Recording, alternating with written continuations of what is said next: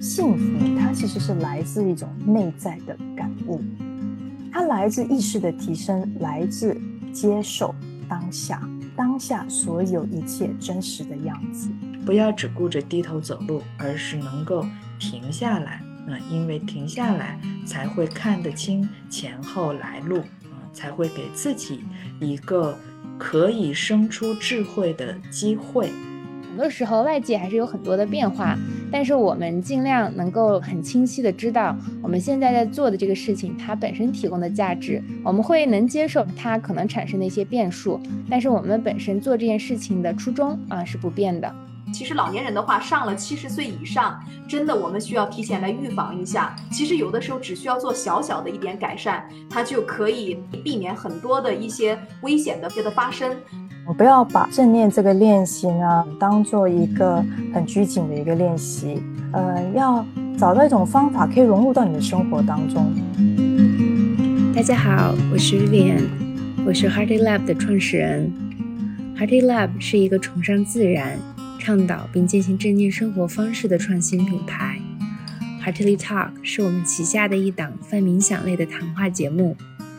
每一期节目呢。我们都会邀请一些热爱并践行着正念生活方式的伙伴，来与我们一起探讨并分享正念的生活理念。我们希望能够和你一起觉察自我、感知世界、热爱生活。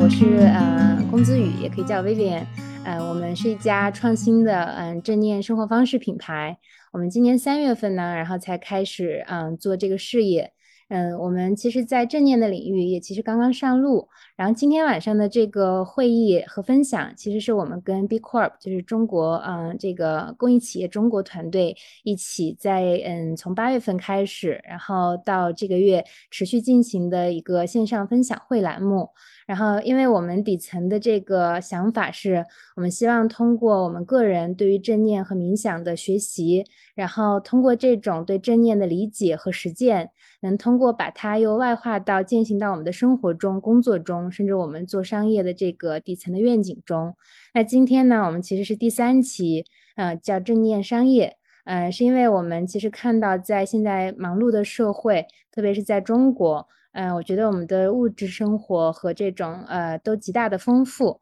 啊，那可能大家能够去消费、能够去娱乐的东西也非常多。那这里面其实很多时候我们在能看到比较嗯就是幸福和开心的一面的时候，我们也很少其实能够静下心来去关注到，我觉得很多内心的东西。那这里面呢，今天我们其实就希望能够把这种，我觉得能回归到自己啊，特别是我们在正念里面最核心的，其实基础的练习是这个爱与慈心。它一方面是来自于对自己的爱与慈心，更多的是当我们有了这种本自具足的感受。如何抱着这种爱和慈心去对待他人，还有对待整个世界？嗯，所以说呢，呃，这边我们等会儿会有嗯这样的两个大的部分，然后与大家一起分享。啊，第一个大的部分，我们会邀请两位在正念领域，然后有非常深的修行的嗯老师，也是我们的同路者，与大家来分享我们正念中的爱与慈悲。然后第二个部分，我们会邀请到这个嗯公益企业中国的这个社群的两位企业，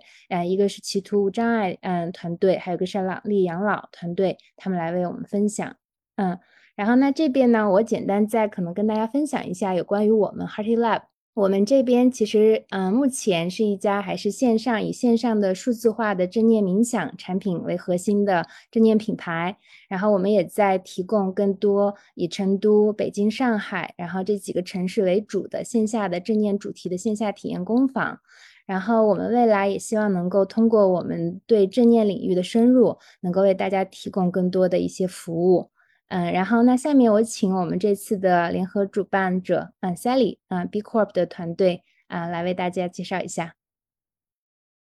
大家晚上好，又见面了啊！因为我们和 Hearty Lab 合作这个活动已经是第三期了，然后也算是有一个这样的一个段落，可能我们之后会有其他更多的主题的活动，也请大家敬请期待。那我简单介绍一下 B Corp 公益企业。那公益企业它其实是一种新的商业模式，然后是在二零一七年的时候，由北京乐平公益基金会把这样的一个评估体系和评估标准引入到了中国。那现在在全球范围内，我们已经有一百五十多个行业的四千多家。企业获得了公益企业的一个认证，那么我们也是希望能够在未来，不管是在社群里，还是通过和不同的利益相关方有这些破圈合作，能够让大家更加的理解商业向善，或者说可持续商业，在未来能够为广大的商业企业或者是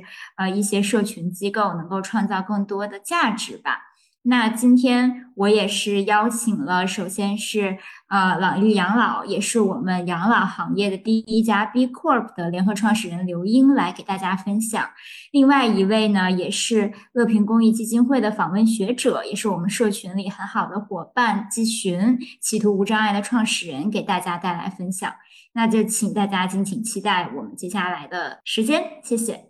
好，那我们先邀请我们的第一位这个正念分享者啊，木木老师。呃，木木老师的介绍也放在这儿啊，他其实有一段非常有意思的背景和经历。那那，请您自己介绍自己吧。大家好，我是木木。一转眼，修行禅修这样的一个修心的事情，还有瑜伽，已经都是二十年了。所以，好像在生活的跌跌撞撞、起起伏伏中。嗯，对于我们来说，嗯，我和我们家先生来说，可能每天唯一不变的就是清早起来 一定要走进禅堂去修习正念。嗯，为什么会这样呢？就是我会发现，它会带给我的心，呃，相对来说这一天更能平静的去履行我的职责。就像，嗯，一部瑜伽的经典《薄伽梵歌》中所说的那样，什么是瑜伽呢？平静的履行你的职责，对成败不去执着，这种平和即是瑜伽。啊，这一句话实际上也是我二零零八年创办归零瑜伽的时候，嗯，可以说那个是我的初心。嗯，那么到现在。我们做这件事情和修心相关的事情，嗯，到现在已经十几年了，嗯，所以呃，很多外在的境遇在变，但是我会发现，保留内心的一个相对稳定的状态，却会让我更好的面对，就是更中正的去面对，嗯，外在境况的起起落落，嗯。我本来呢是一个设计师，因为我从小学绘画，嗯，后来大学的时候学的也是艺术设计。那么本来是在好像和呃，如果说瑜伽和正念算是一个呃职业领域的话，好像是和这个不相关的。但是正因为我在职业旅途中所遇到的各方面的问题，包括自己的身体，因为太努力去工作而生病，所以才开始向内关照和询问，嗯，我到底想要怎样的快乐？几乎是这样的一个问题：我到底想要怎样的快乐？支持着我去寻找，直到现在也是。嗯，我们会发现，实际上快乐好像永远不是一个终点，快乐就是此刻。那么快乐呢，也是从粗到细的一个过程。嗯，快乐呢，也是从物质追求到精神追求到灵性平衡的一个过程，一个真正的生命的旅程。就像刚才薇薇说的，我们每个人实际上是本自具足的。但是很有意思的一点是，我们会慢慢发现。我们所追逐的那个源头，反而是因为我们觉得我们缺少，我们缺失什么，才会去寻找什么，对吧？所以我并不觉得缺失感对于我们来说是一个缺点，嗯，或者说是一种障碍。嗯，跳出来看，实际上正是因为那种缺失感，让我们更好的去寻求和追求更完满的。一种状态和一种生活方式，嗯，那么回到今天的这个主题上，嗯，我说我如何才是我的快乐？那么，我想我们在座的各位，嗯，我们也会在呃闭上眼睛冥想，哪怕十秒钟的时间，去问自己：我理想的生活状态是什么样呢？好，现在请大家闭上眼睛，我只是静静的数十秒钟，大家试着问自己这样一个问题。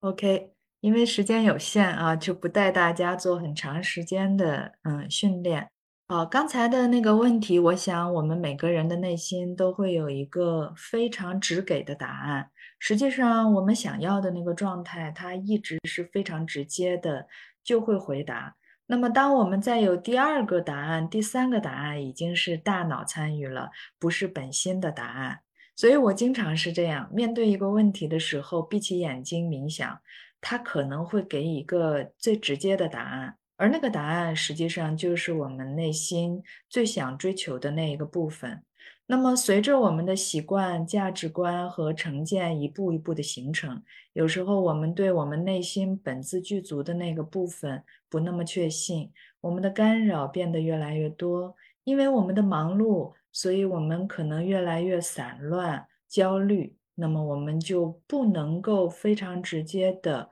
去把握那个问题的命脉，看不清楚那个问题的缘起和去向，所以就会变得摇摆、焦虑。我想，对于现代人来说，实际上正念冥想是一个非常好的辅佐。嗯，就像蒋勋先生有一句话说到。忙是什么呢？忙左边一个心字，右边一个亡字，忙就是心灵的死亡。嗯，有时候我们就会发现，我们忙到真的不知道自己在干什么。嗯，有时候我们虽然外在事情的忙碌停止了，但是我们内在的那个忙碌的线条却怎么都卡不断。这个是最麻烦的事情。我想你我都经历过这样的状态。脑子根本停不下来，对吧？脑子根本停不下来，这也是为什么无论我多忙，我都会持续每天的禅修的原因。呃，那么我是禅心瑜伽与冥想这个流派的创始人。当和我的伙伴们说到到底什么样的状态是禅心呢？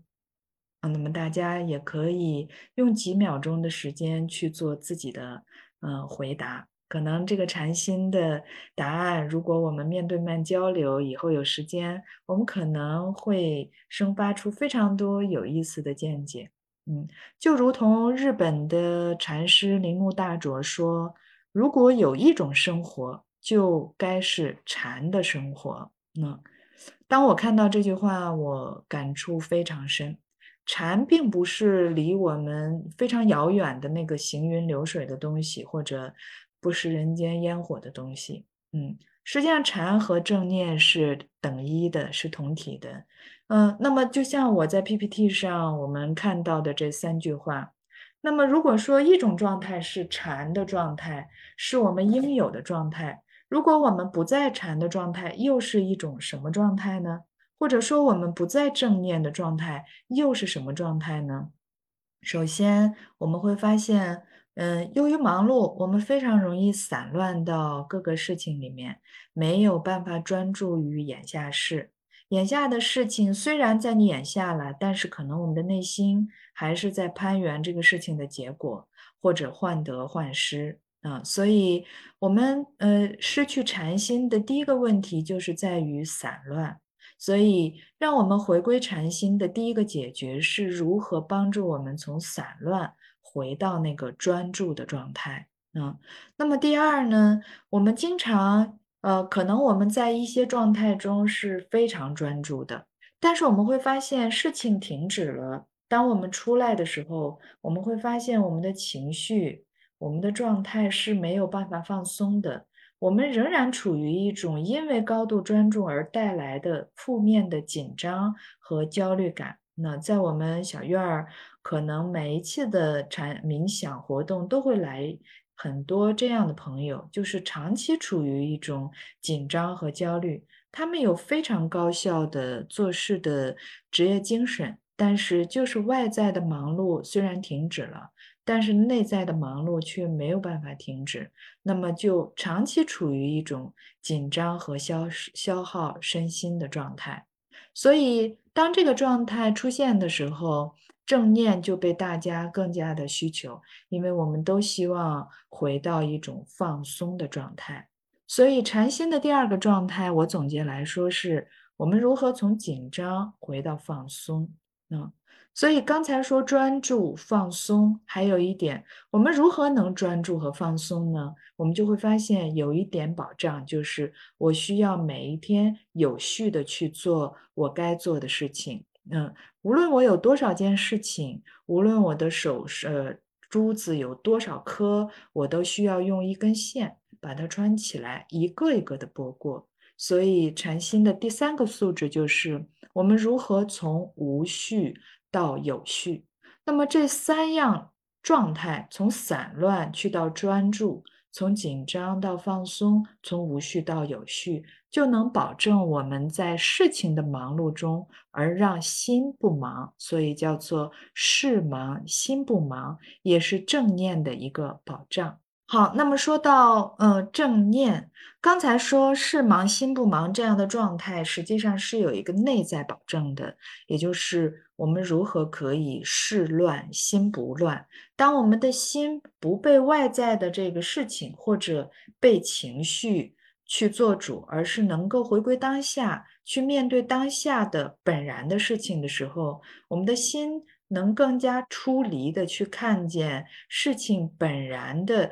缘起因果，那么我们可能就会给出更清晰和中正的对待。我有一种感受是，有时候，嗯，这几年啊，说句老实话，待人接物中，我不太愿意简单的用一个善字，因为我会发现，实际上善有时候是被大家误解的。善里面存在着很多我欺骗了自己，或者说伪善的部分。我要求我自己如何去做一个真实的状态，如何能够实事求是。实际上，那个背后是有大善的存在的。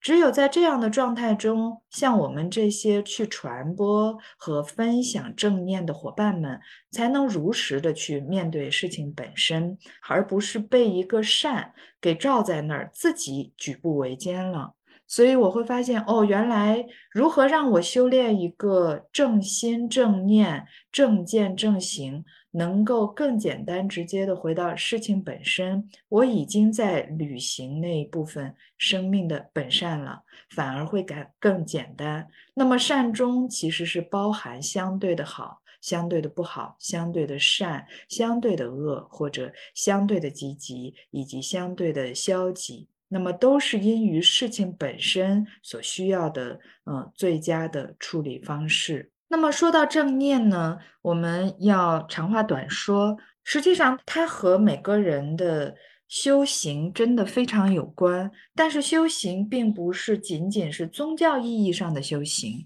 我还是引用《瑜伽经》中的一句话。那么，《瑜伽经》就说，修行呢是日复一日的付出努力，以修正自己那个不良的习气。嗯，所以我们看到我们刚才嗯所说到的那三个散乱、无序、紧张，我们被它套住了，所以我们需要改变。那么改变就是要付出修行了。那么在这儿我们看到止，呃，止是什么意思呢？就是让我们把这个脚步停下来，把心放松调柔，把人停下来，给自己一点空间。这个空间还没有前，还没有后，只是停下来，让我们去看清眼下的状态。那么这就是休止的意思，因为只有你停下来，才能看清楚。那蒋勋先生在他的书中也举过这样的例子，说当你爬山，虽然还没有到顶，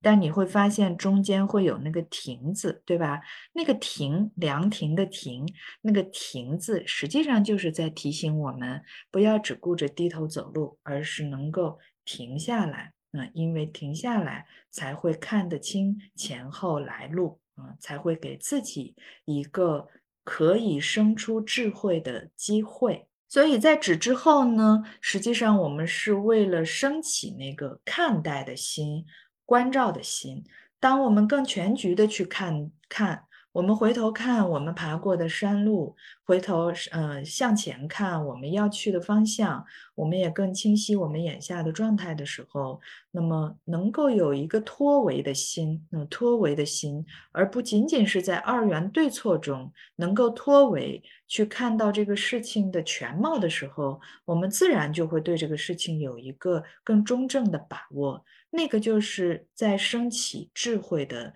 时候了。那所以就是新的这种平静、正念，并不意味着我们好像什么都不能做了。实际上，真正的平静就应该是在活动中去寻找。活动中去训练啊，这个是实实在在的修行，所以我也特别赞叹啊，像微问我们这样的一些正念组织，可以能够去帮助更多的人群，甚至是一些做商业的人群去做好在活动中修为那个正念啊，能够让我们真正的去向一个事忙但心不忙，事乱但心不乱的一个状态。这样我们才可以谈到那个心的解脱状态。所以呢，说到最后，我们就要谈回来，我们如何去修养自己的身心了。嗯，当然这又是一个大的话题。我想这个平台也会提供给大家一些修行的方法。那么给大家一些建议，就是我们至少自己每一天能够留下一个小时的时间。哪怕你有时候太忙了，在间歇的时间可以留下二十分钟、十分钟，闭起眼睛去做一些冥想的训练。如果有条件，可以给自己制定一个一个小时的训练。这样无论怎样，每天这一个小时你是属于自己的。这个时间呢，你真正跳出了自己那个线性的状态，跳出了自己特别当真的那些职责。谢谢木木老师精彩的分享。下面我们有请 Karin 老师来给我们讲一讲如何获得内在的快乐，这也是我们建立爱与慈心的前提。有请 Karin 老师。你今天快乐吗？第二个问题是为什么呃你会感觉快乐或者感觉不快乐？那第三个问题是在接下来的每一天当中。你希望自己能够持续的感觉快乐吗？OK，不容置疑，我相信我们每一个人其实都希望自己是快乐的。所以我们在我们的人生的道路上，其实我们一直在寻求快乐，但在这个过程当中，我们同时也会因为在寻求快乐而感到迷失，感到有很大的压力，然后不断的在挣扎。呃，而且可能在很多的失望和不满中度过。嗯，因为很多时候我们都由外外界来帮我们定义，帮我们来来决定我们是否真的感觉快乐。我们无法去清晰的去辨认出，甚至理得清楚我们真正想要的是什么。我们都一直看着外界告诉我们答案。啊，那什么可以带给我们持续的快乐？那讲到这里，我也想想想问一下，什么是快乐？所以，呃，在市面上有各种书籍，呃，包括网络有各种各种信息，很多学者、身心灵老师啊，都对快乐都有各种不同的见解解释。而我呢，本身就是通过在来我们中心的一些伙伴跟他们的聊天过程当中，也整合出了一些自己的一些想法。呃，其实快乐它在本质上是一种心理状态啊，那这种心理状态就是给给到我们一种呃良好的感觉，那这种可能是一种很愉快的感觉，很开心，呃，很高兴的感觉，这样的一种感觉，其实很多时候都是比较短暂的，而且它是流动的，啊，它不会一直固定在那里，所以我们会花很多精力想要把它给握在手里，想要去控制它，然后不断的去追逐它。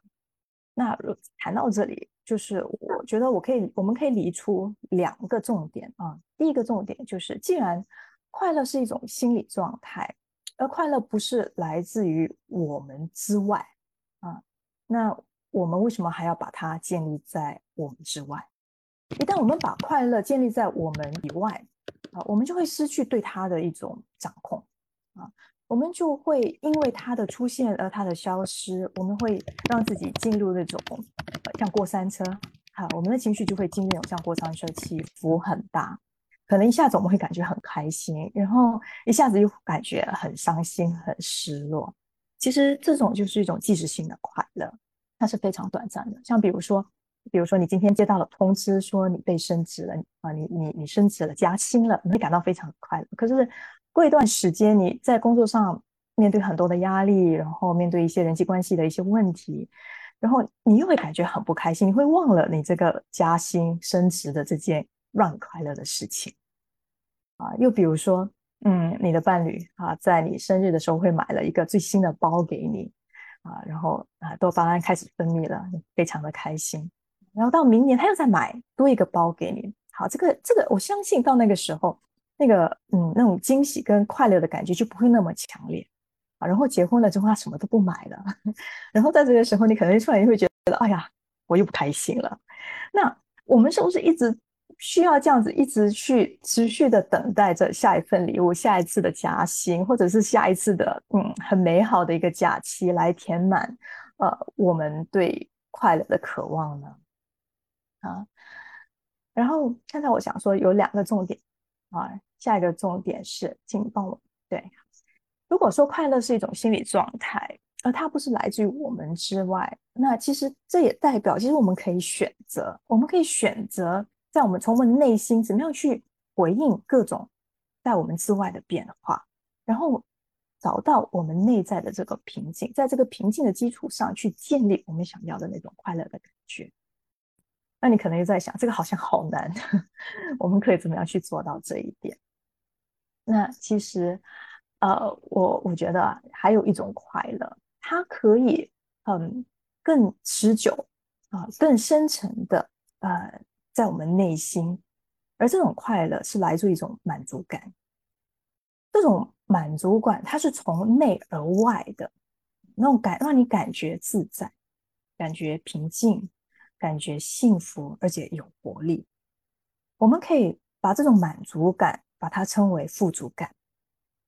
富足感它也可以带给我们快乐，而这种快乐它不是来自于一辆车、一部新的手机或个房子，它是来自一种内在的一种韧性，它对对生命有一种更深意义的满足，所以它不是不是一种很外在的东西，所以。谈到这里呢，我觉得就是其实富足感它就像一种一个容器啊，它可以它可以装着我们的喜悦，装着我们感恩的心，装着慈爱。所以，当我们能够在我们的内心去培养这种深刻的满足感的时候，我们就更有可能用一种积极的方式为我们周围的一切去服务、去贡献，因为。我们内在很有爱了，我们内在很有爱了啊！我们的心会比较变，容易变得柔软。我们也会用比较开放的心态，我们可以去包容更多的事情啊！我们内在会更加的丰盛，我们会变得更加的好奇，而且我们会带着同理心去看待自己啊，包括他人，我们会感到更加的有活力，更加的有动力。其实这一切。不就是一种爱跟慈心的表现吗？而这种就是从内到外的一种表现。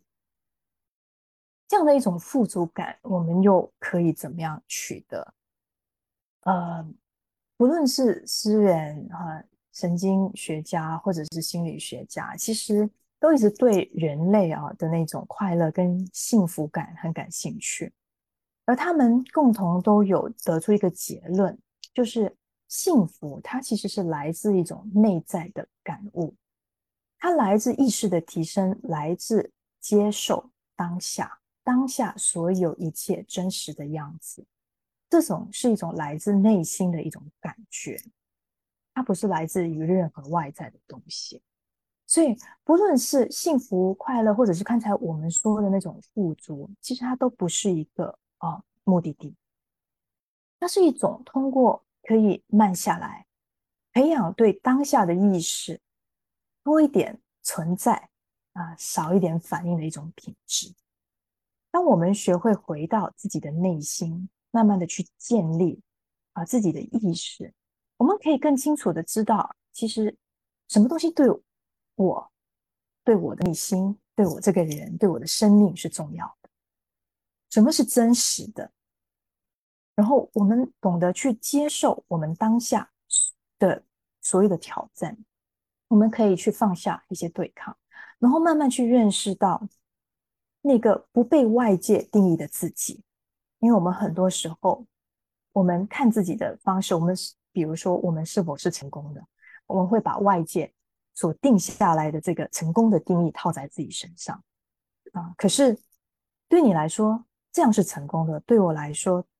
是不是真的成功呢？我们很少往内去探索，很少去聆听我们内在的这个声音，去清楚的弄清楚，去清晰的呃理清楚自己到底想要怎么样的一则人生。我们每个人都是独一无二的，所以当我们能够更加的清晰的时候，我们就懂得怎把我们的精力放到可以让我们从内到外感到满足。感到富足、感到快乐的人生方向。所以，当这样的一个情况开始出现的时候，我们内在其实就可以慢慢的去建立一种稳定感、一种幸福感、一种富足感，它自然而然的会增加。嗯，自然而然的，当你在这样的一种生命状态的时候，一种喜悦，一种比较自在。啊，比较轻盈的一种感觉，它会源自于这样的一种内在的安稳中啊。因为我们现在很多时候都会被外界，包括我们内在的一种情绪容易牵动。可是，当我们可以从内心去建立一种很安稳、很稳定的感觉的时候，我们有一个家。每一次我们被牵动的时候，我们懂得回来到我们内心这个家。那所有的。内在和变外在的变化，其实它都不会去停止，而且我们也很难去掌控，尤其是外在的所有的这些变化。所以，当我们能够在我们内心去建立这个内心的这个家园的时候，这种稳定感、安稳感的时候，我们就可以让自己屹立在暴风眼当中，我们就会，我们就可以学会去冲浪，而不是随波逐流。就算我们随波逐流的时候，也是因为我们很懂那个水势，我们知道是逆着流、逆着游，还是怎么样去驾驭这个水势。然后我们会懂得去运用我们内在的智慧去回应我们所面对的那些挑战。所以，要找到这样看上去很像很平静、很稳定、很细水长流这种所谓的快乐。还需要我们真的学会慢下来，让我们的心能够静下来，放下对，尤其是对自己的批判，让自己能够沉淀下来。就在这个时候，我们才能够更有意识的去做靠近我们内心的选择，听从我们内心的声音，我们就可以更好的去掌握自己。这也就是为什么。很多人经常会听到“当下是最有力量的”，因为当我们能够掌握当下的时候，我们可以让自己处于当下的时候，我们就可以知道我们下一步应该用怎么样去回应。但是这样的一种模式，其实是我们大部分人不熟悉的，因为我们大部分人都是熟悉被我们外在或者被我们内在的一些情绪给带着走。所以在这个时候，正念其实就扮演了非常重要的角色。从知道一个概念到实践跟真的去运用它，其实是两件完全不同的事情。所以其实我们是需要学习的，我们需要通过练习，通过练习把正念融入到我们的生活当中，而且，嗯，我们也不用一直去想说正念一定是很正式、正式的这种呃呃正规的冥想，它可以融入到我们生活的点点滴滴当中。啊，通过正念的练习，我们可以不断的提升我们的意识跟我们的觉察力。从脑神经科学的角度来说的话，通过持续的练习，我们的大脑可以产生新的神经回路来取代旧的神经回路。而这里我们谈到旧的神经回路，很多时候都是我们的惯性思维，就是我们习惯性的一些反应模式。那可以，可是当我们通过正念的练习的时候，我们可以去建立，首先专注力。然后我们从专注的心，可以慢慢的让自己沉淀下来，然后可以让我们的交感和副交感神经恢复到一个更健康的一种状态。可是谈到这里呢，我也想跟大家说一下哈，就是正念其实它不是什么速效药，很多时候很尤其很多来到我们中心的一些伙伴都希望说哈，可以通过一两次的课，然后。可以马上，呃，人生有一些改变，那是不可能的。改变不会通过你练习一两次的正念，或者是在一夜之间发生。所以在这里，我们很重要的一点就是，我们一定要给自己多一点关爱。我们很多时候给自己不够时间，我们也对自己不够有耐心。所以啊，我邀请大家还是要给自己多一点时间，多一点耐心，多一点空间。当你的内心感到富足，爱和慈心自然而然就会升起，甚至它会从你的内心不断的涌出，你身边的人自然会会受到感染，而且他他们也会感受得到。就在这个时候，你散发出来的爱和那种慈心才是最真实的，而且它是最实在的，它可以落地到生活当中的。因为这个时候的你是最纯粹、最有力量的，所以在嗯结束我今天分享之前，我希望呃祝福大家可以通过正念的练习，在生活中可以保持意识，跟自己的心更加的贴近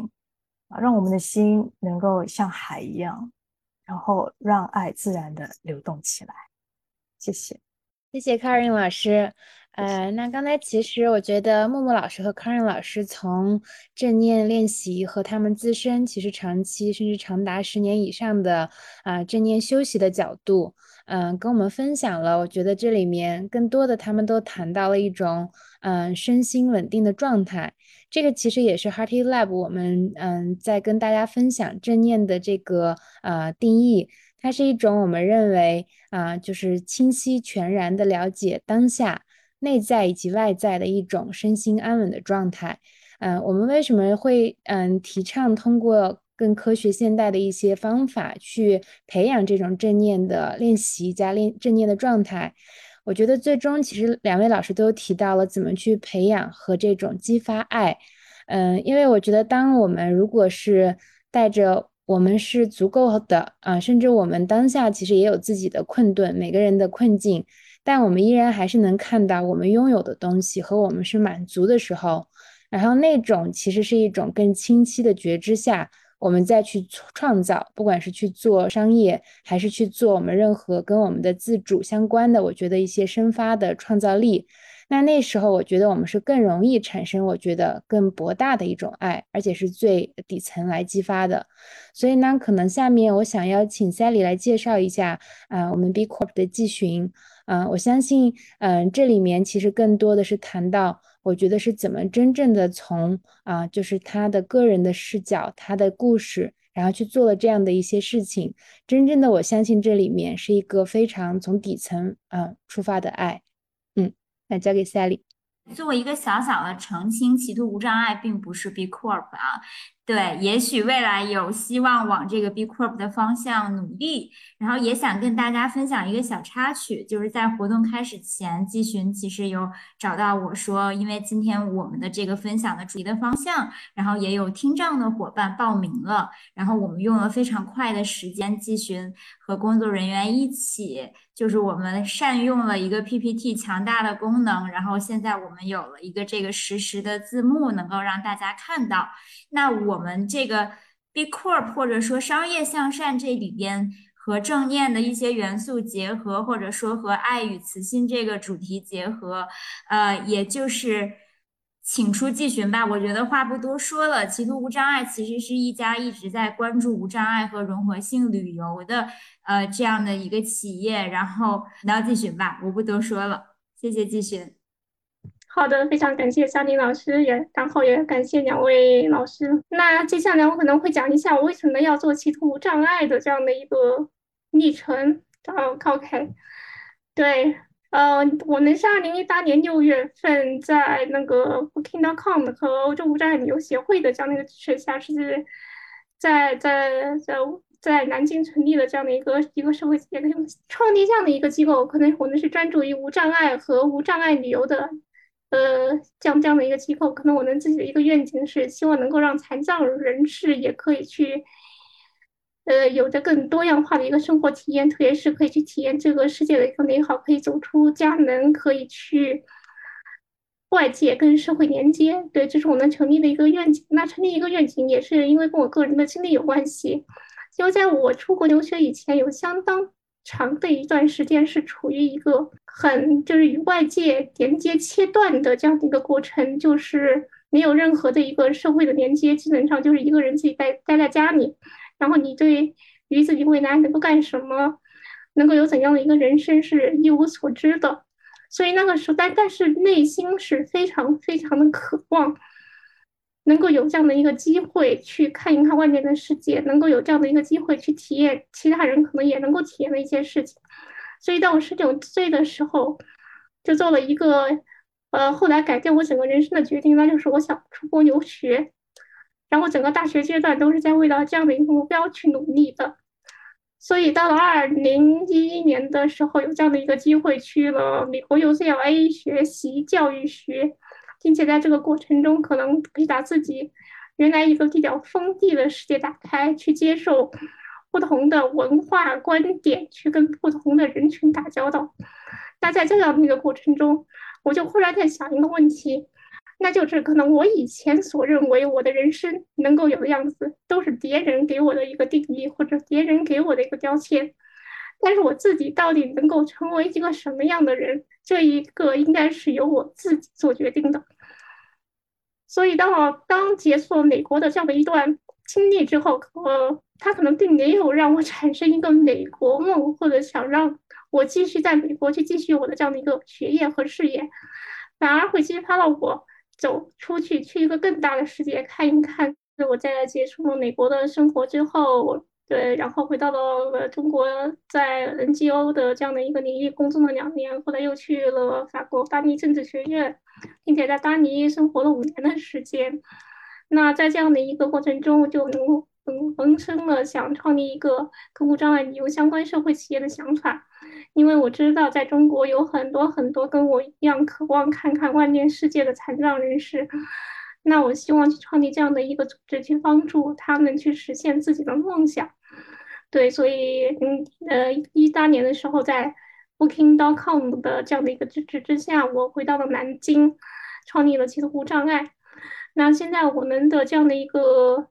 呃，对对，机构发展了三年。那那呃对，哦，现在是在我们的社群，大概是我们的社群积累了有五千名成员，这成员中有百分之七十都是肢体障碍的人士，百分之十四是非残障的人士，但是关注残障的议题，还有百分之十五是其他类型的残障，并且这个社群会呈现出比较的年轻化，可能在残障群体中相对精英化的一个面貌吧。而且大多数是集中于中国的一线、一二线城市和比较发达的地区，那我们主要会做三项内容，第一个是线上的活动，第二个是线下的活动，第三个是我们自己做的一些研究和无障碍数据相关的内容。那我们希望通过线上线下的一个活动，去让我们的社群产生连接感，嗯，能够让残障人士在另外的一个残障人士身上看到他有可能的人生。对，所以我们做的线上内容包括我们线上的一些媒体的内容，比如说我们的公众号。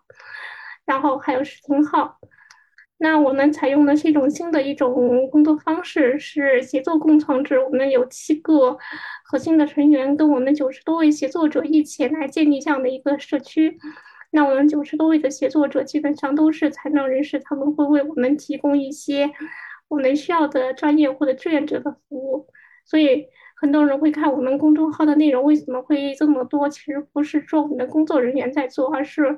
我们整个社区的成员一起共创的，那这一个就是我们或者说叫七图七子，或者说叫做七个葫芦娃，对，那是我们核心的七位成员一起。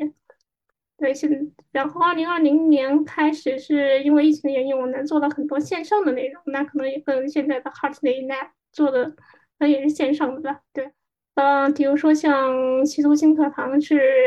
来通过一些在线教育的工具去。为残障人士提供一些职业教育的课程来赋能。那还有就是说，像我们做过主播的这样的一些活动。那还有我们做的非常多的，并且很受欢迎的是线上的相亲活动。对，对，那相亲活动可以给我们很多的残障青年一个向世界展示自己的一个一个机会。对，当时我们做也成功，当时在线的都有一千多个人嘛。那还有像我们做 K 歌的活动。是可以让残障人士跟其他的非残障者来共同唱一首歌，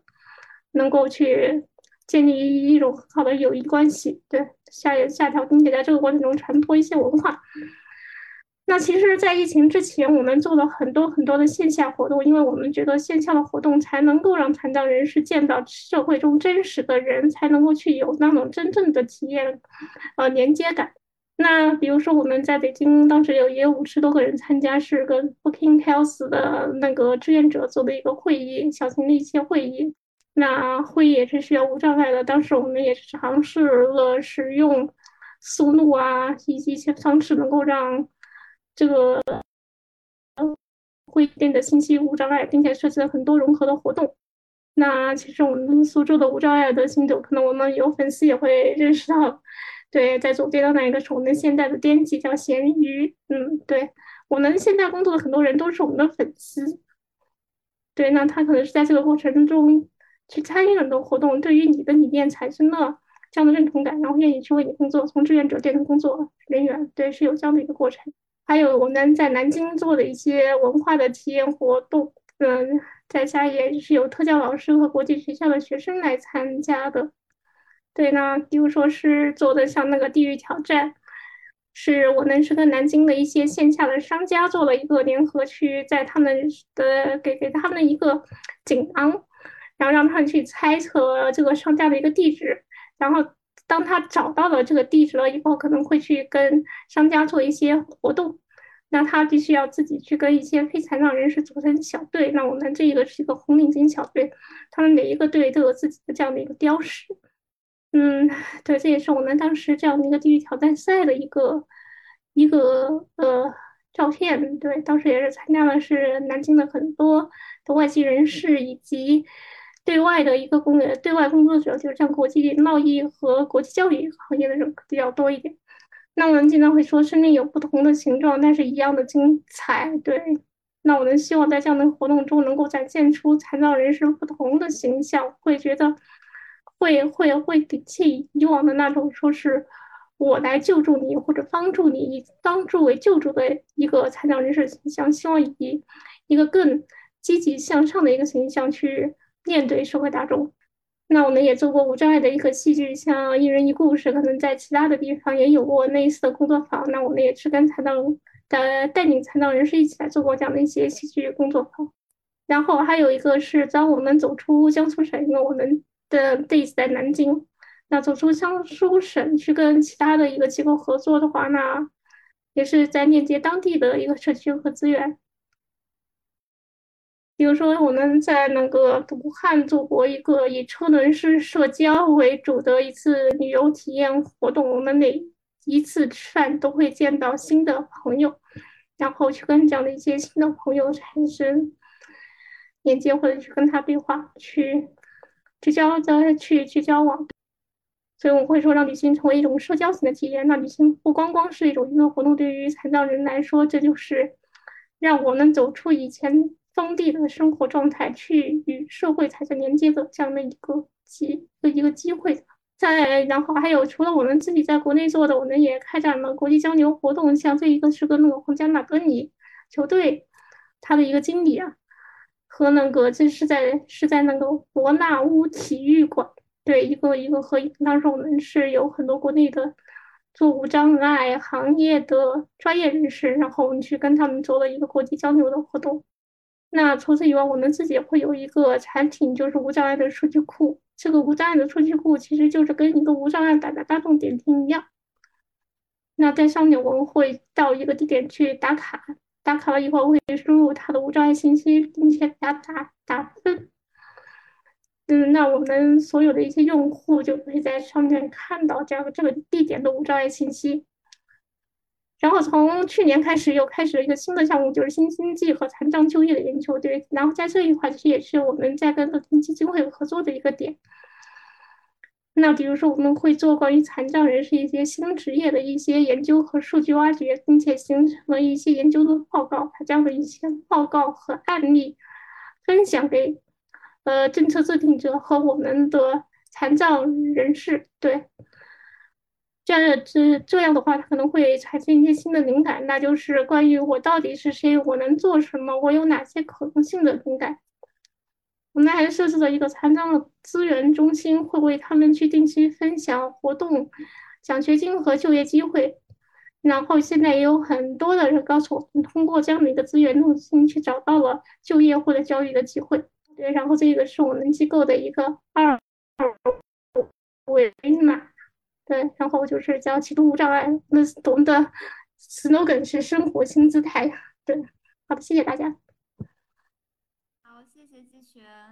那我也是接下来。啊，有请到成都朗丽养老的联合创始人刘英给我们带来分享。那其实衰老和残障也是密切相关的。那随着现在中国人口的日益老龄化，那这些嗯，就是朗丽现在在做的很多的事情，比如说一些适老化的改造服务，包括现在在社区的一些养老。下面我们有请刘英带来的分享。呃，非常感谢大家哈，那个在这个时候还在还在听我们的分享，那我也尽可能的抓紧时间。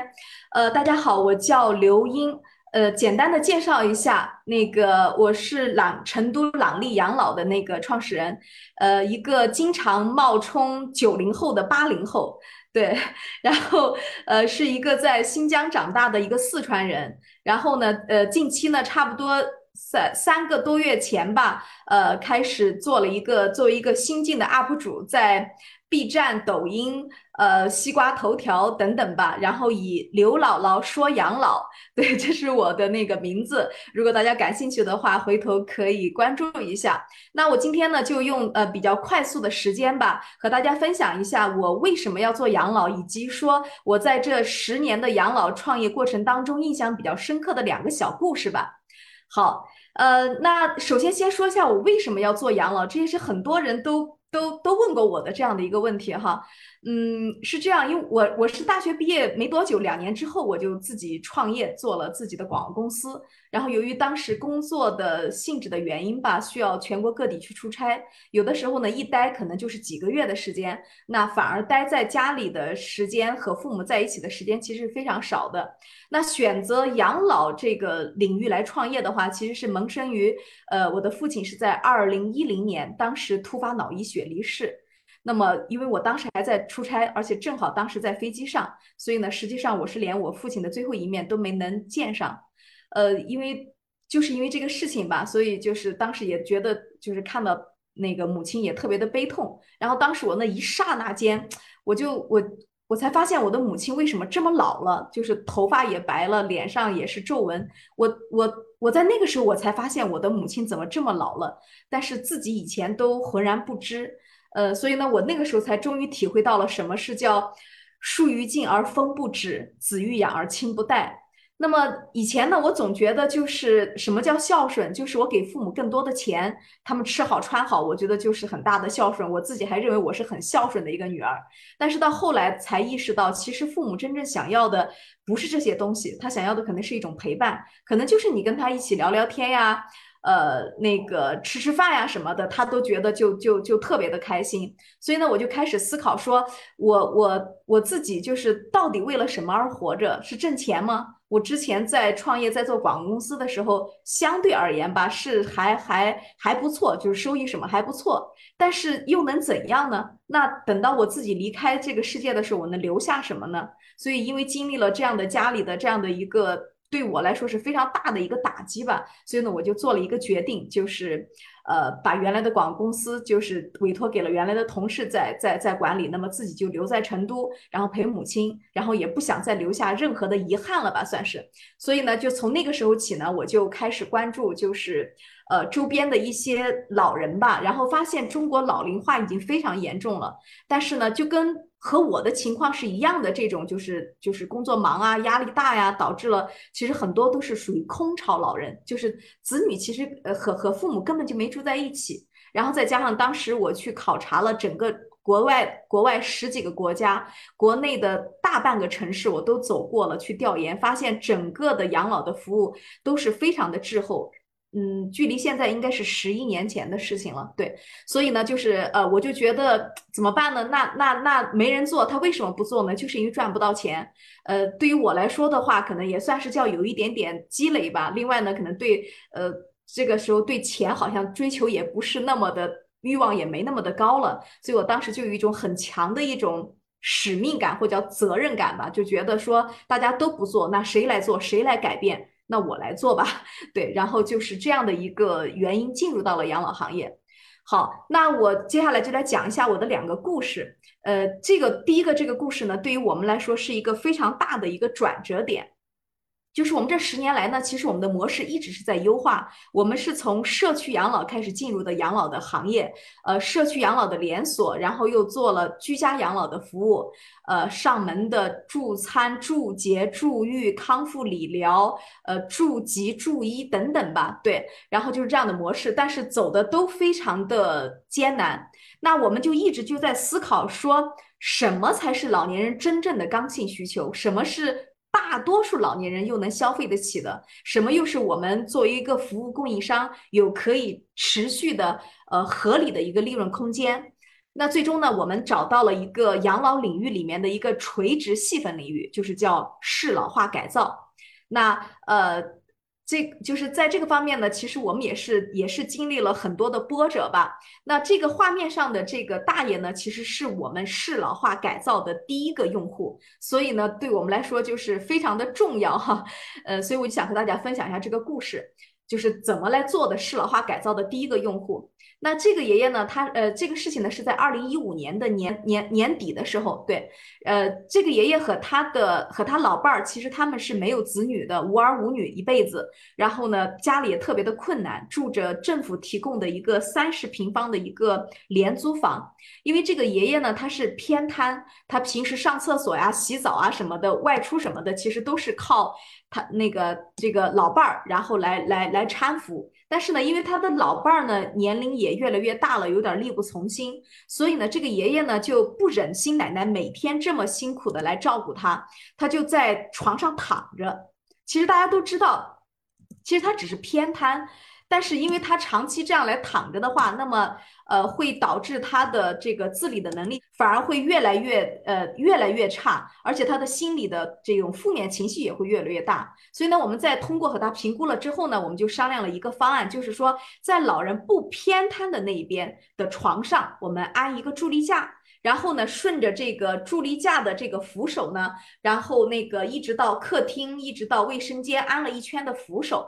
呃，另外呢，由于他嗯起夜上厕所比较的麻烦，所以呢，我们又给他呃配了一个和他的身材比较比较合适的这样的一个呃两用的这个马桶。对，一其实一共就做了这三样东西。那做了之后呢，改造完的当天，这个爷爷他就扶着他的就是我们安装的这个助力架。其实他另外一边他是可以有力量的，按着呃就是扶着这个助力架，他就起身了，他就他就起来了，起来了之后，他又哆哆嗦嗦的扶着他的那个一圈我们安的那个呃扶手，然后走到了他们家的阳台跟前。他们家是四楼，然后呢，嗯，他看到阳台阳台外的这个风景的时候，他当时就就就就停在那里，眼泪唰的一下就流下来了，因为这是他。瘫就是半瘫，就是他的那个偏瘫嘛。十二年以来，第一次是靠他自己独立行走，走到了这个阳台跟前，看到了眼前的风景。他当时就握着我们工作人员的手说：“这是他这么多年以来最幸福的一天。”当时就让我们就觉得，原来幸福来的如此的简单，一根扶手其实就能解决。就是因为这样的一个事情，就让我们觉得适老化改造其实是。非常有价值和有意义的，真的就是我们做了这样的事情，我们都觉得，如果我们不做，那么这个大爷他可能他才七十多岁。呃，这个正常来说，再活十多年，应该理论上是没有什么问题的。那他就一直就这样瘫痪，就这样偏瘫，慢慢的可能越来越严重，肌肉萎缩，他可能真的就躺着了。对，所以我们觉得，呃，做这件事情是非常有意义的。其实没有花多少钱，呃，也没有说做的什么多复杂的一个东西，但就是能解决他，呃，说的大一点，可能是后半辈子的这个这个一个幸福的一个生活。对，所以我觉得这个事情对我们触动特别的大。好，那再分享第二个故事。那第二个故事呢是这样，我觉得这个事情也非常，我个人认为非常值得和大家来分享一下。也许对，因为我们每个人都有父母，都有爷爷奶奶，可能都会面临着一些类似于这样的问题，所以我特别想和大家来分享一下。就是这个家庭呢，它是一个普通的家庭，然后呢，这个奶奶呢，她也是由于一次，呃，就是就是摔倒了，摔倒了之后，她是中风。然后呃脑梗对，然后摔倒了，摔倒了之后这个结果一下就也是那个偏瘫，就是大家可能看这个图片也能看得出来，呃偏瘫了之后呢，他就一直就坐着轮椅。那他坐了轮椅之后呢，他的这个儿子就找到我们说，看能不能给他家里做一点什么，因为他儿子呃还就是其实就是普通的一个工薪阶层在上班，然后呢也没有钱去请保姆，他就就他的老伴儿，就他的爸爸。然后呢，就平时就照顾着他，因为他一直坐轮椅，大家都知道，就是其实护理起来还是非常的辛苦的，对。然后呢，那个就找到我们说，呃，说看能做点什么，能能能减轻些他的照护的压力。那我们作为适老化改造的话，首先是要经过评估的，呃，那么在这个时候就有一个非常重要的一个环节，就是说我们要判断他的肢体的能力，就是他虽然是偏瘫，但是他其实是。有一半是有力量的，但是他这个力量到底到多大，我们需要评估。那我们当时就说，我们需要评估一下，需要这个老人站起来，我们要感受一下，我们的评估是要感受一下他的肢体的力量。这个时候呢，他的儿子和他的爸爸就就就在轮椅后面就说：“不行不行不行，他他站不起来，他没有劲，你你不要再让他站了，你再让他站，万一站不稳又摔倒了，那就更严重了。”然后呢，这个奶奶呢，她自己也说不行不行，我站不起来，我浑身都没有力量，那个我站不了。那么这个时候呢，我们的评估师就说，那你这样，你一只手环抱着我的脖子。然后呢，那个呃，他，然后我们的工作人员就是膝盖就顶着他的这个膝盖，这样的话他就回避不了，他就只能顺势就这样起来。但是当他起来了之后，这个图上我不知道是否能看得清哈，就是他的偏瘫的那边的那个腿确实是没有力量，他基本上是盘着悬空的，是盘着我们的那个评估师的腿。那么但是呢，他的另外一条腿其实是着着地的，是有力量的。然后当时他自己都觉得，哎，好像我能站呢。然后他的儿子和他的他的老伴儿也觉得，哎，好像你是可以站的哈。对，然后呢？呃，因为这个评估对于我们来说非常的重要，就是无评估不改造。我们因为要评估他的一个肢体的能量，呃，肢肢体的力量，那我们才知道后面该如何来改造。那么当然，我们后面就是根据他的这个身体的一个情况，他的力量和他的呃方向，就是他的，我们是模拟了他的生活的轨迹，包括他去卫生间呀，他平时在客厅呀，他的生活的轨迹，给他安了有扶手也好，淋浴座椅也好，呃等等也好，包括这。这个扶手其实都是帮助他可以康复训练的，因为他是可以扶着，他可以站立，他可以每天这样来步行，可以这样来走。对，然后呢，所以呢，我想就是通过这个案例，想说的就是通过这个评估，让他家人其实知道了，其实这个奶奶是可以做一些力所能及的动作的，也能增加这个奶奶的一个生活当中的一个信心，减少她的一些的恐惧吧。那么，其实很多的家庭都会因为怕老人再次的摔倒，就是宁愿让他说你什么都别做，你就坐着就行了，你就躺着就行了，你别你别再摔倒了。其实呢，这是一个很大的一个误区，它时间长了之后，肌肉会越来越萎缩，他以后就真的就不能动了，偏瘫就真的变成全瘫了。对，所以呢，我们做适老化改造呢，其实就是说想借助一些这种辅具吧，呃，然后让他也能适度的有一些康复呃训练。对我们，所以我们提倡一句话，就是说我们。不要再以爱的名义来剥夺了老人的自理能力，不要再以安全的名义来剥夺了老人的呃这个行动的权利。对，所以我就觉得这个事情特别想和大家分享一下。好，呃，我就这两个故事，因为也想快速一点。那接下来有一个短片哈，是我们的一个动画片，然后就想让大家了解一下，说我适老化改造到底是怎么做的。因为刚才是抽象的故事哈，现在可能再加上这个短片的话，可能大家就更能了解一下。知道吗？老年人因为跌倒及产生的后遗症，会缩短五至十年的健康期望寿命。据调查。跌倒是六十岁以上人群位列第一的致死原因，而其中百分之五十五点一七的人跌倒是在家中发生的，可不是大力我危言耸听哦。随着年龄的增大，老年人的身体机能和行动会渐渐出现这样那样的问题，尤其是独自在家时更容易发生意外，比如洗澡时地面湿滑，一不小心就会发生滑倒。上厕所久坐起身时，如果没有扶手，会增加跌倒的可能性。在家走动时，如果有一些装置和家具的边角太过尖锐，也可能会撞倒或受伤。而对于注意力过敏或逐渐衰退的老人，在家也是很危险的。什么烧水忘了关火、洗东西忘了关水等。性格的老人适合的色彩也不一样。如果家中的装修颜色单一冷清，也会从心理上感到孤独哦。也许你对这些会不以为然，可是当这些意外发生时，会让家庭苦不堪言。不过现在有了我大力，这些通通都不是问题。看我的！第一步，入户评估，生活能力评估。家庭关系评估、辅助类需求评估、居家环境评估、性格心理评估。第二步，提交评估报告和私人定制改造方案，最后就开始进行施工改造了。一、照明系统；二、防滑系统。三无障碍系统，四设施设备系统，五美居系统，六可穿戴系统，七智能安全系统。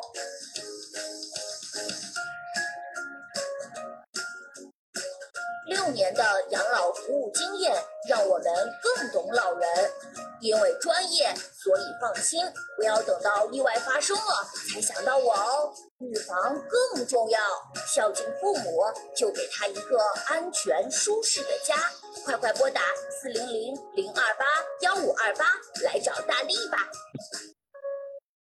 嗯，好的，谢谢。呃。好，谢谢。对，可能大家通过这个短片的话，可能对我刚才说的适老化改造到底是做什么、怎么做，可能呃会更加的这个深刻一些哈。嗯，好，那我们呢，因为做了呃从这个做养老呢做了有十年，马上第十一个年头了，然后那个做适老化改造呢已经是六年的时间了。呃，我们其实也是不断的在迭代。其实刚才看到那个六年的养老服务经验，其实那是我们二零一六年的时候做的这个短片。其实那是我们的一点零版本，我们现在已经到达了三点零版本。三点零版本的话，就是说我们到家里去评估的话，呃，是就是我们每一个评估师都有一个评估工具箱。那个工具箱都价值两万块钱的一些的设施设备吧，一些评测的东西和电脑和那个和我们的评估的系统吧。那么到家里了之后的话，三十分钟左右就可以，呃，评估完结束后就可以自动得出私人定制的评估报告、改造方案和多少钱。那一点零版本只是一个一个报告，那我们现在的三点零版本是 VR。呈现整个是一个三 D 的一个效果，对。那么到现在为止的话，我们也已经复制到了全国的二十一个城市，呃，到目前为止也已经服务了有五万多个那个家庭，就是也运用了一些数字化的这样的一些的技术吧。嗯，那最后我想说的是，其实也是借此这样的一个平台吧，这样的一个机会哈，我也算是就是借此平台呼吁大家，就是其实老年人的话，上了七十岁以上，真的我们需要提前来预防一下。其实有的时候只需要做小小的一点改善，它就可以可能可以避免很多的一些危险的。风险的一些的发生，而且呢，能提高老年人的生活的质量，呃，和他最后这一程的一个尊严吧，有尊严的生活。那这一块其实就是我贴回我的这个主题，它不只是针对的是老人，好像看似好像我们在为老人，实际上也是为了我们自己，呃，其实也是在减轻自己的一个一个照护的一个压力和一个负担。再往大里来说的话，其实是可以降低国家的一些的医疗支出。对，呃，所以呢，我在此就想呼吁大家，当然，如果大家有在适老化这块儿如果有感兴趣的，或者是有个人家里有需要的话，呃，我特别愿意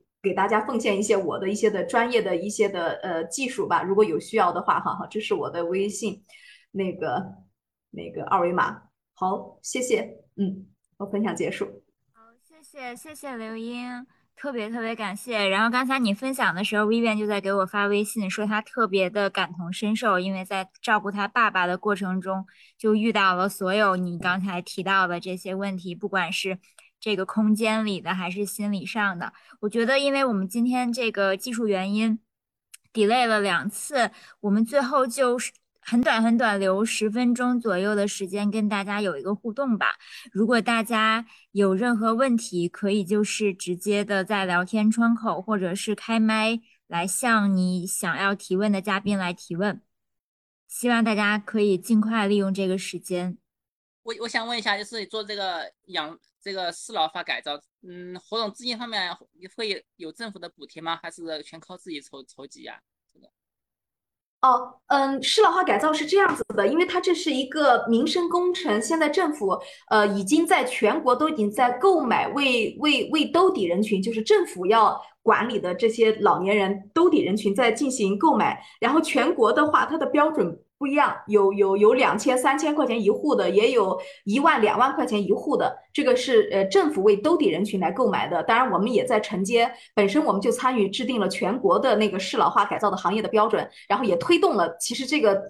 应该说是推动了这个行业的一些的发展，就包括引导政府的资金来购买服务的这一块儿哈。那当然，我们自己也也也参与做了一些这样的项目，包括在北京、深圳、上海、成都都有在做，这是一块儿。那第二块呢，就是。市场化的就是我们普通老百姓自己自费的。那在这一块儿的话，从去年开始也越来越多了。呃，就是很多，其实这个和有钱没钱，嗯，说实话没有太大的关系。你比如说我在家里可能卫生间简单的改造一下，可能就一两千块钱。我相信这个钱的话，应该大多数人应该都能承担得起的。但是你知道，摔了一跤，你可能会。会住院或者是怎么样，可能是要花一二十万都有可能，甚至于更严重的，可能摔一跤就起不来了。所以呢，就是很多人还是愿意来做。呃，当然这个还需要一个一个慢慢的一个市场培育的这样的一个过程吧。呃，对，基本上就是这样。嗯，呃，我我想我再想问一个问题，就是在适老化改革过程中，就是或者服务的过程中，你们遇到了最大的困难或者一些挑战，呃，是哪些方面？比如说会不会有一些摔倒了，比如索赔这种？我是说，我想是遇到这这方面的麻烦，你们你们是怎么处理应应对的？嗯，好的。呃，您说的这个问题我们没有发生过哈，做了六年没有发生过，因为你这个摔倒或怎么样，呃，就就相当于这个意思吧。就比如说，我给你提供了，我我卖给了你一个那个适老化的椅子，举个例子。它的本质它就是一把椅子，它只是说让你坐起来更加的舒适，它的软硬度，它的人体工程学。那你不能说你坐在椅子上，你摔倒了之后你怪我的椅子的问题。那这个的话，那我的椅子如果是这样来说，那你家里的所有的家具是不是你摔倒了或怎么样都去找卖家具的去了？对，它是这样的一个同理哈。你包括像扶手，当然你说如果是扶手这一块，如果是我安，如果是你在抓握的时候把扶手给抓掉了。那你说摔倒了，那我可能是有我的是有我的问题，那是我安装不到位，对吧？但是目前为止我们没有发生过这样的问题。首先这是第一个，但是不是说我们没有问题，我们有其他的问题，或者是你说的挑战，或者是问题哈。我们最大的一个挑战就是在于说，很多的老年人不太能接受说，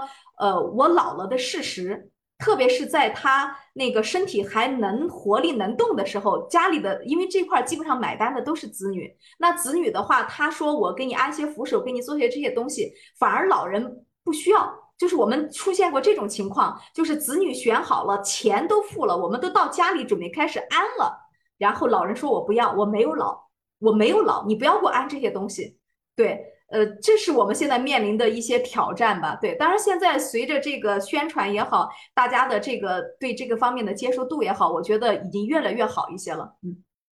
对，对于那些他不愿意接受这个扶手的这这些老人，我们一般用怎么方式去嗯处理或者比较应对比较好？嗯，也没什么好的办法，我们就只能跟他讲这个扶手对你的意义是什么，我们只要讲清楚就可以了。你你你你自己来判断，你觉得他有必要那就安，你觉得没有必要那就算了。我们确实没有办法强迫他。对，好，看看还有其他的伙伴有问题吗？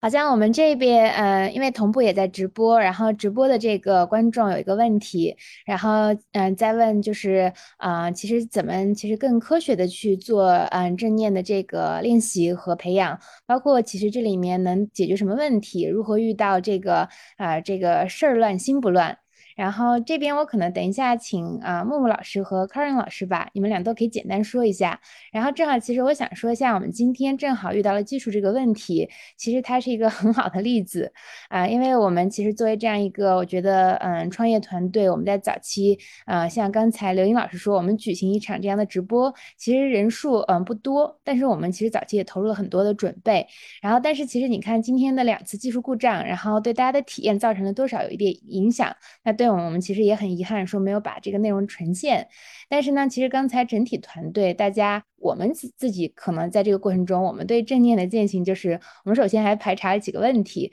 然后第二个是呢，我们是觉得，呃，很多时候外界还是有很多的变化，但是我们尽量能够，呃，很清晰的知道我们现在在做的这个事情它本身提供的价值啊，包括，嗯，可能前一半的观众听到了几个，我觉得，啊，对对对，整个正念的练习中的一些，我觉得解读，哎，那后面其实有些，嗯，用户又加入了这个咱们季群在做的。这个就是呃，这个这个事业的一些这种信息的分享，和包括刘云老师刚刚说的这个嗯，这个这个适老化的服务，我觉得它可能都是让我们觉得，呃，这个最终我们分享的人数多少和最终谁听到了它，都不是我们其实是一个就是执着的这样一个预期。我们会能接受这个里面它可能产生的一些变数，但是我们本身做这件事情的初衷啊是不变的。我们希望可能它也不是通过这样一次，是一个持续的。我觉得这个啊与大家的这样一个嗯沟通吧，对。然后这是我今天的一个感想啊，但是请木木老师可能跟康仁老师可以解读一下刚刚这个问题。我其实刚才特别同意凯瑞老师所说到的，说我们其实是必须训练自己能够慢下来的那个心。那么我们日常有这样的训练，当出现一些紧急状况的时候，我们可能就会有更，呃，更面对事情本身去处理的那个心态。呃，所以刚才薇薇说到的也是这样。第一呢，呃，我们只要做事情就会遇到突发情况，也就是我们总说的那个词语“无常”。很多事情它不是按照计划来的，但是因为是这样的一个情况和一个实实际的实相，所以呢，我们就是在这样一件事儿一件事儿里面去训练训练自己的心性。这就是我们说在禅修或者在正念中，我们说这是生活中的起修。那另外一部分呢，就是我们在座上的修行。那么每天我们去单独的去设计这样的一个场景，在打坐垫上去关照自己的呼吸，去训练自己的心，实际上也是为了能够在生活中起修。所以他俩是结伴而来的。嗯，刚才 Vivian 说到的这个，我觉得特别有感慨。我会发现存在一个善念，然后去开始做一件事情的时候，真的，他就像我们的孩子一样。它都是一点一滴的培养，呃，积少成多。起初有时候可能那种呃过程中遇到的问题和障碍，和从小到到到大，然后它会好像非常的缓慢。但是有一天，当你回过头来，你就会发现呀，从前我做的事情，我没有觉得会有那样的一个呃一个对接点，但是。在人群中就会跳出来这样的人或者机遇，告诉我们说，啊，我是就是过去那个倾听过你的人或者关注过你的人呀，你就会觉得你每一步真的是在积少成多。所以最后我分享一句话，就是，呃，包豪斯曾经有一句我非常喜欢的话，就是一切都在细节中，细节中上帝就在细节里啊。所以实际上。我们每一天都在做非常细节的事情，嗯，但是背后却是在训练我们的正念。谢谢。呃，请 Karen 老师那也分享一下，简单可以分享一下你的想法。嗯，好，嗯，其实木木老师已经呃分享了，我觉得相当完整了，确实也就是这个样子。那我想我就嗯简单再说一两个点吧。一个呢，呃，我是认为说在。嗯，不要把这个正念这个练习呢，嗯，当做一个很拘谨的一个练习，呃，要找到一种方法可以融入到你的生活当中啊，因为只有这样的时候，你才会愿意去持续去呃的去练习它。那我觉得很简单的一个点，像比如说，嗯，我们吃饭的时候，我们就真的好好的在吃饭；喝茶的时候，好好在喝茶。走路的时候好好在走路，那代表什么？就是你喝茶的时候，你真的有没有在品这个茶啊？你吃饭的时候，你有没有跟这个食物在一起？你走路的时候，你有没有去感受你的、你的、你的双脚啊跟地面接触的感觉？类似这样子，在生活中，呃，去把正念的这样一种状态融入进去，我觉得这种就是它可以更加生活化一点，呃，然后你可以更加持续的、慢慢的去建立。正念在你生活当中怎么样去可以落地？呃，我觉得这个是一个或许大家可以尝试的一些方法。然后，呃，在一天很忙碌的时候，我们很很习惯性可能一早哈，就像彩油们一样，呃，一直到一天结束，然后会感觉非常的累。可是如果说我们可以有意识的在呃一天当中去把自己嗯暂停一下，抽离出来。就算是做几次深呼吸，其实也都是一些很好的一些方法，让自己回归到自己的身体里，回归到当下。嗯，对我是想说，我就这样稍微就是补充这样几点。嗯，谢谢，谢谢 Karen。呃，那我们今天的时间也差不多，然后那最后可能跟大家再分享一下我们 Hearty Lab 现在在做的数字化产品啊，有这样一个我们 Heartly 的冥想的小程序。嗯，刚才结合其实几位老师说的，啊，我自己可能想做一个小的总结。我们觉得正念的练习，它其实呃有这种我们说专门花时间你去培养自自己的，其实是一个啊头脑的这种拉伸操，让自己能更专注，能够。更安住，那大家可以其实通过像我们这样的小程序产品去练习，啊，但其实这个一定不是最重要的，最重要的其实所有的正念的练习都是让你真正的回归到你现在在做的啊生活中的每一件事情，这个当下的事情。所以其实我最后很想感谢，嗯，季寻和刘英老师，你们在做的事业，嗯，你们是真正在用，我觉得你们嗯心里是非常了不起的事业，嗯。所以也很感谢你们今晚的分享，然后最后感谢一下我们今天在座还有二十九位的这个伙伴们，一直嗯坚持到最后，然后在我们这个有设备和各种技术故障的情况下啊，与我们分享了这个夜晚，谢谢大家，嗯，家里，嗯，好，那大家今晚嗯睡睡个好觉，晚安，嗯，晚安，再见。